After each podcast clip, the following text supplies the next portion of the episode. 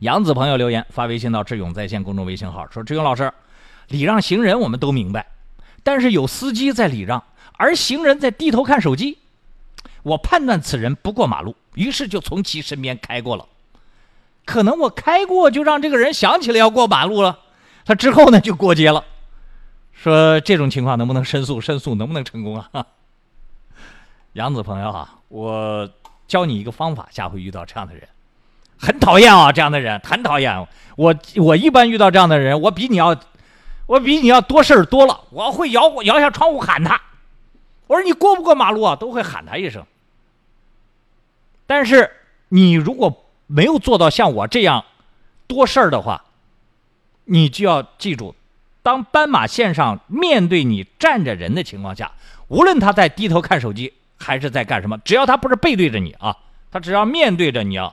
他要通过的这个路口，你都要停一下，不是让你减速哦，是要停一下。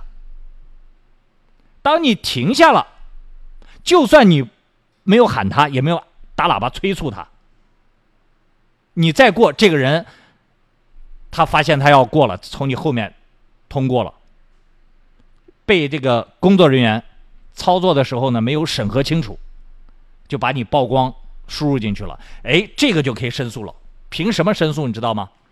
凭你在斑马线前已经停过一次，停住过一次，以这个理由就可以去申诉，而且申诉成功的大有人在。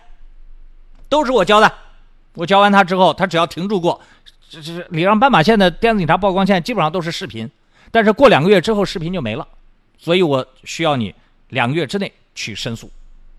申诉一看，你停住过，他不过，然后你走了，他再过，电子警察曝光都能给你申诉申诉掉的，撤撤销掉的。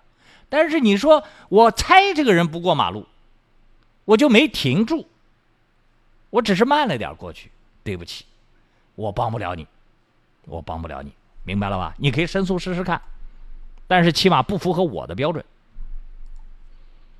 我要比警察严一点，因为我是公共媒体，他可以一对一的私下给你解决。我是公开的，那公开的按法律标准来。